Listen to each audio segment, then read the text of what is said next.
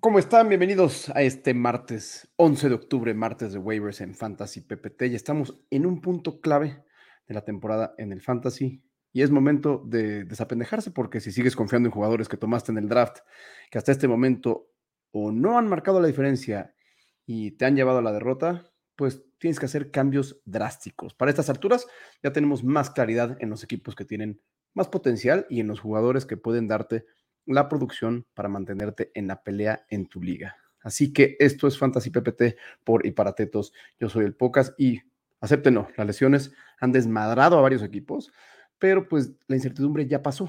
Es momento de enderezar el barco y más si perdiste jugadores clave por lesión que no van a regresar en la temporada o por lo menos en los siguientes dos o tres encuentros. A partir de esta semana debería de ser la mentalidad de siempre hay que sacar la victoria. No pienses en dos o tres semanas adelante. Enfócate en lo que puedes hacer esta semana para tener una W en tu récord y mantener la esperanza de calificar a playoffs dentro de tu liga o por lo menos no ser el MP o menos productivo, por decirlo de una forma amable, en tu liga de fantasy. Ahora sí, vamos con los waivers para esta semana 6, pero antes de arrancar, me gustaría mencionar unos nombres que si están en tus waivers, en las listas donde estás jugando, dentro de tu aplicación o dentro de la página, los tienes que levantar sin pensarlo. Ejemplo, si está Ramondre Stevenson, running back de los Patriotas de Nueva Inglaterra, si está Jacoby Myers, wide receiver del mismo equipo, si está Raheem Mostert, corredor de Miami, Devonta Smith,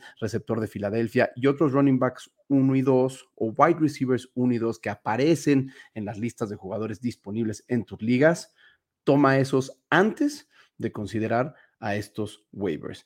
No hubo start and sit en la semana pasada, se me cruzaron unas cáscaras de malta y unas de mezcal, me tomé una pequeña vacación y además no podía ni hablar el fin de semana. Aquí van los waivers para esta semana 6.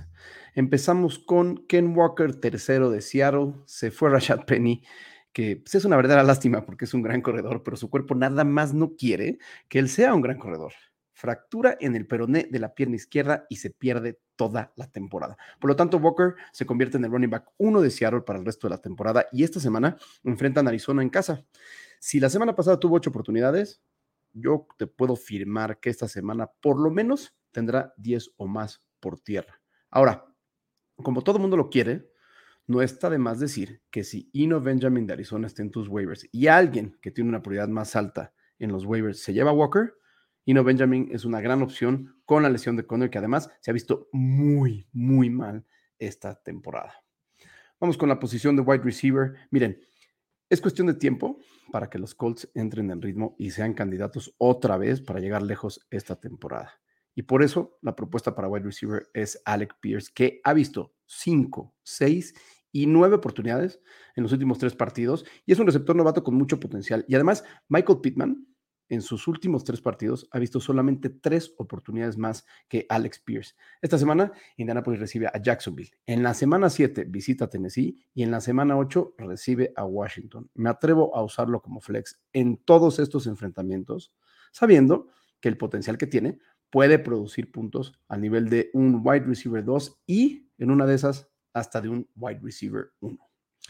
Vamos a mi posición menos favorita, el tight end. Iba a poner a Hayden Hurst, pero como ya lo había propuesto en los waivers para la semana 3, pues vamos con Ivan Ingram de Jacksonville, que cuando ese equipo esté en problemas, que ha tenido bastantes en los últimos partidos, lo buscan más. Y esta semana visitan a los Colts, que le van a complicar la vida a Trevor Lawrence. La semana pasada Ingram vio 10 oportunidades y aunque solamente atrapó 6 pases, con ese volumen vale la pena jugarlo esta semana. Ahora, es importante mencionarlo, por si andas medio distraído esta temporada. Si está Taysom Hill disponible en tu liga, no la pienses dos veces y agárralo, por favor. Pero si no, Ivan Ingram es una buena opción para esta semana.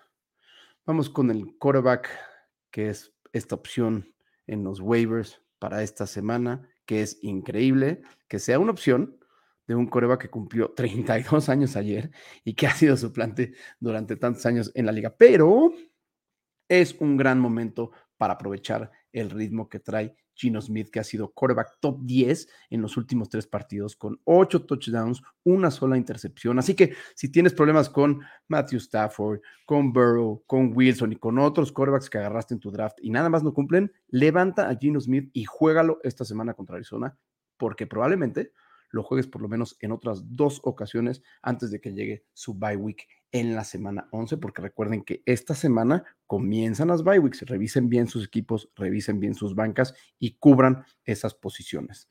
Para la defensiva, es raro, ¿eh? Es raro. Tal vez no estén disponibles, porque pues, es una defensiva a la que muchos se aferran, pero el potencial que tiene la defensiva de los Rams, pues es enorme. Y esta es la mejor oportunidad que van a tener para explotar contra Carolina en casa. Ahora, si no están los Rams, pues yo casi siempre me enfoco en los equipos más débiles. Los Packers reciben a los Jets en casa y los Ravens, aunque no van contra un equipo débil, van contra los Giants que cometen muchos errores. Así que las dos me parecen otras buenas opciones para esta semana 6.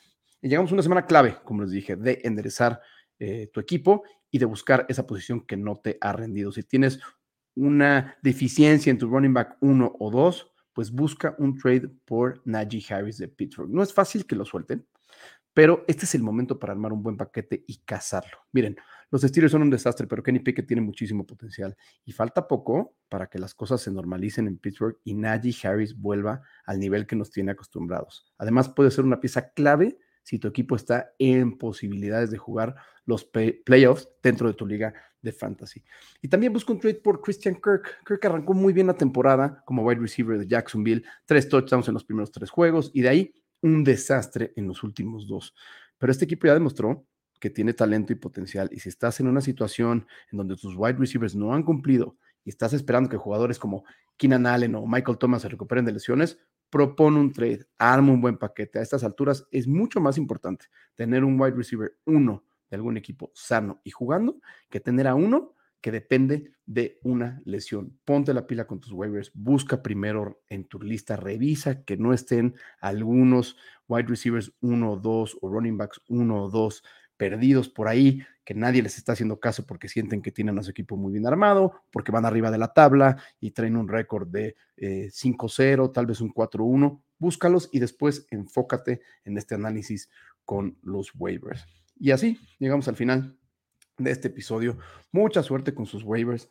De veras, es un punto clave en esta temporada. Estamos casi a la mitad busquen esos trades. Muchas gracias por ver o escuchar esta entrega. Por favor, suscríbanse al canal si lo están viendo en YouTube y denle sus cinco estrellitas si lo están escuchando en Spotify o Apple.